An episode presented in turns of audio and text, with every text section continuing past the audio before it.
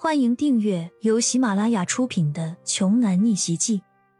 我有一条金融街。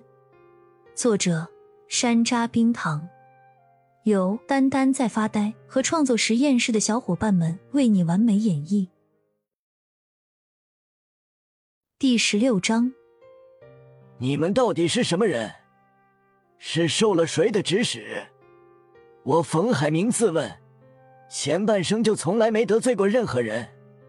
咱们有话可以好好说，你们这样做，是不是有些太过分了？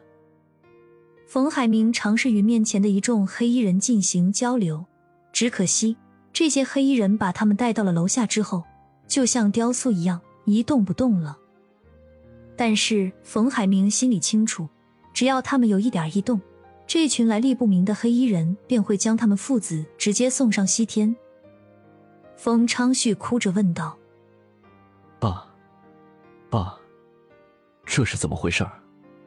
他们到底是谁啊？你问我，我问谁？是不是你在外面惹到了什么人呢？冯海明想当场就扇死自己这个傻儿子的心都有。冯昌旭都快冤死了，委屈的说道：“这怎么可能？我每次都是事先调查好，才去找对方的。”那些个惹不起的种，我全都会躲得远远的。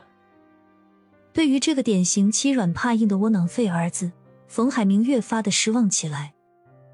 不是儿子惹的祸，那究竟是谁要报复他们家？难道是以前的仇人？就在冯海明苦思冥想的时候，别墅的大门突然被人从外面打开了，一个潇洒的身影正悠哉悠哉的朝冯海明父子走过来。这个人当然是焦阳。还没等冯海明开口，他儿子冯昌旭先暴躁起来：“居然是你，焦阳！你还有胆来我家？你一个穷酸医生，真的不想活了吗？”冯昌旭双手被反捆着，他像是一条火急火燎的虫子在蠕动着。焦阳摇了摇头，轻声说：“我当然想活了。”正是我的求生欲使然，我才来到你们家的。我这不是来给你赔礼道歉，给你补偿医药费来了吗？说着，焦阳从怀里掏出一千块钱，随手放在了桌子上。冯昌旭艰难的抬起身子看了一眼，然后狂妄的说：“就这点钱，你把我当成是街边要饭的乞丐了吗？我跟你说，没个几十万，你打我这件事儿。”别想这么轻易摆平！你个蠢货，赶紧给我闭嘴！冯海明怒喝了一声，吓得冯昌旭屁都不敢放。虽然从小到大他都很害怕自己老爸，但是不敢再多说半个字的冯昌旭，还是目光阴狠的瞪着骄阳。冯海明仰望着骄阳，恭敬的问了骄阳一句：“这位小兄弟，敢问尊姓大名？”焦阳，焦阳。冯海明清楚的记得，在整个青州市的管辖范围内，就没有一个姓焦的家族或者大佬。但是冯海明可不像他那个愚蠢的儿子，他不敢掉以轻心，于是试探性的又问了一句：“小兄弟，这些黑衣都是你的人吗？”焦阳坐在沙发上。站在身边的庄九立马递上一杯热气腾腾的茶水。很显然，不用焦阳回答了，看行动就知道了，这里到底谁才是老大？冯海明有些怒气攻心的瞪着自己的儿子，忍不住的破口大骂了起来：“还说不是你惹的祸吗？你他妈的不是都调查清楚了吗？看今天老子非得打断你的腿不可！”我让你再到外面给我惹是生非！暴怒的冯海明把焦阳都吓了一跳。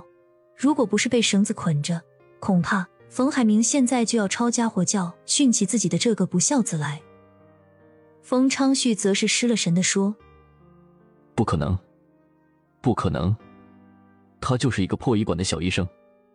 我真的都已经调查清楚了，而且他爸妈也早就已经都死掉了。”别说冯昌旭不相信，就是当初焦阳刚知道自己身份的时候，不也是把庄九当成了神经病看待吗？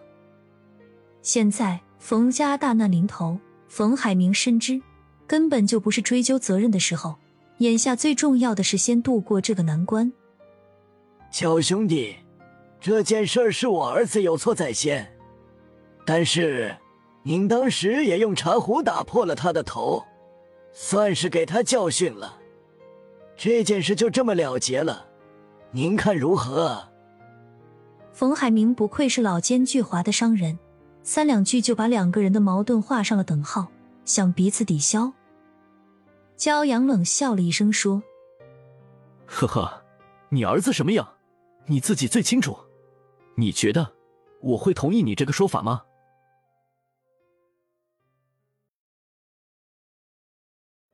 本集播讲完毕。想听更多精彩内容，欢迎关注“丹丹在发呆”。